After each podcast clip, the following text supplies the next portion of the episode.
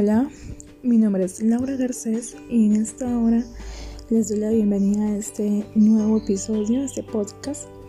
Y quiero hablar acerca de algo muy importante y es el avivamiento en nuestras vidas. Aviva el don del Espíritu Santo en nuestros corazones. Quiero leerles en el libro de Levítico, capítulo 6, versículo 12 y el 13. Dicen, y el fuego encendido sobre el altar no se apagará, sino que el sacerdote pondrá en él leña cada mañana y acomodará el holocausto sobre él y quemará sobre él la grosura de los sacrificios de paz. El fuego arderá continuamente en el altar no se apagará. Quiero hablar un poco acerca de este pasaje que lo descubrí hace poco y créame que ha sido una gran bendición para mi vida porque necesitaba leer este pasaje y necesitaba ponerlo en mi vida y guardarlo, atesorarlo. Y hoy quiero que medites también y si sientes que el fuego de Dios se ha apagado en ti, quiero que hagas un poco de memoria, de reflexión, de meditación y analices qué es lo que está pasando, qué es lo que está ocasionando que esa llama se esté apagando o a veces la llama vuelve a su estado normal o, o es demasiado opaca.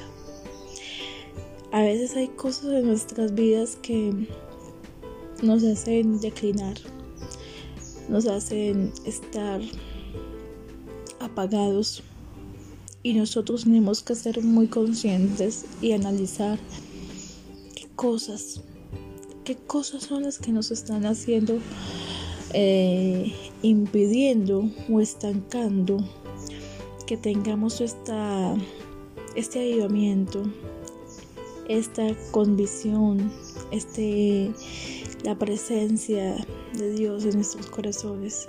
Muchas personas dicen, pero ¿cómo haces? ¿Cómo haces para vivir siempre alegre, para vivir siempre gozosa, avivada, apasionada por las cosas de Dios. Mira que yo hago esto y, no soy capaz. Un día lo hago y el otro día estoy totalmente apagado. Me siento identificada porque también he vivido esos momentos y es normal. Es normal no sentirse así a veces porque somos seres humanos propensos a ser débiles. Pero algo que sí tenemos que tener en cuenta es que tenemos que buscar y hallar prontamente la solución en nuestro Padre Celestial. Cada mañana leo un pasaje de mi Biblia y me llama la atención lo que veo en estos momentos. Algo que me motiva, me impulsa y quiero que lo tomes en esta hora. Habla sobre levantarnos en la mañana. Es lo más importante, esa oración en la mañana. Si tú quieres siempre estar avivados o si queremos, porque me incluyo yo también, si queremos estar avivados con ese fuego ardientemente en nuestro corazón, lo primero es que cada día, al levantarnos en la mañana, nos regocijemos en la presencia de Dios. Es una fortuna, es una fortuna poder levantarnos de madrugada, poder buscar su rostro cuando hay esa voluntad, cuando hay ese combustible, Él coloca esa chispa, ese oxígeno. Es impresionante. Piensa, piensa un momento en el regalo de un día, de ese primer comienzo de ese día. Y créame que todo un día intacto, precioso e invaluable será magnífico, será precioso, porque lo hemos comenzado de la mejor manera. Y no solamente una sola vez, o cada ocho días, o cada vez a la semana. Esto es de constancia. Y qué bueno, querido amigo, querida amiga, hermano y hermana, que pongamos esta disciplina, como de tantas disciplinas que hemos hecho en nuestra vida diaria, ya sea en el hogar, ya sea que, tenemos, que tengamos una dieta, que tengamos eh, tantas cosas a las que le ponemos como la constancia. Qué bueno que que a esto que es lo eterno, lo primordial, lo que nos va a dar la vida eterna, se lo pongamos del todo, del todo lleno. De manera que toma tu agenda, te aconsejo. Puedes tomar tu agenda ahí donde tienes tus actividades diarias y haz lo siguiente. Haz una pregunta. Dile al Señor, ¿Cómo quieres tú que viva este día? En esa oración de la mañana, dile, Señor, ¿tú cómo quieres que yo viva este, este día? Créame que cuando uno hace esta pregunta a Dios, Él empieza a mostrar realmente lo que tenemos que hacer. ¿Qué deseas tú que yo haga con Él? ¿Qué deseas, Señor, tú qué deseas que yo haga en este día? ¿Cuál es la obra que tú has preparado hoy para mí?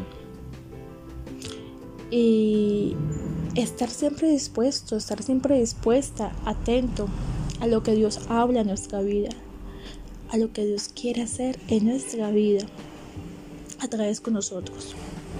Es importante, créame que es importante eh, hablar con Dios y, hacerle esas preguntas para que pueda respondernos eh, en cada situación, en cada problema que se nos presente.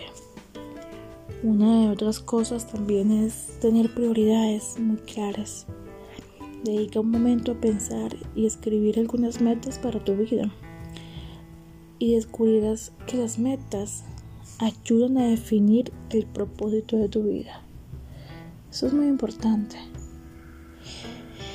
Permiten establecer una serie de prioridades para tu vida. Ayudan a determinar el enfoque de tu vida. Ayudan a impulsar cada día de tu vida. Y nunca es demasiado tarde para empezar.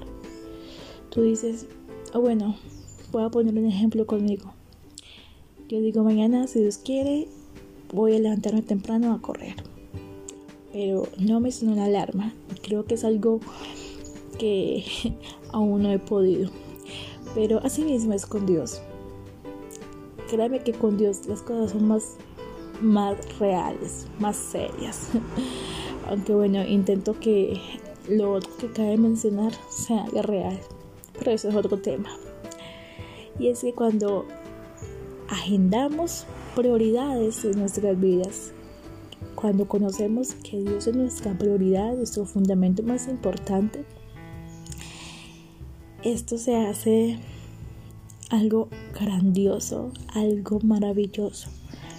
No sé cómo, no sé qué tan creativo eres, pero lo que hagas, lo que hagas para Dios, se hará excelente, porque si lo haces con un corazón sincero, con un corazón verdadero, créame que, que va a tener grandes frutos, grandes resultados en tu vida, en todo lo que administras y lo que te rodea.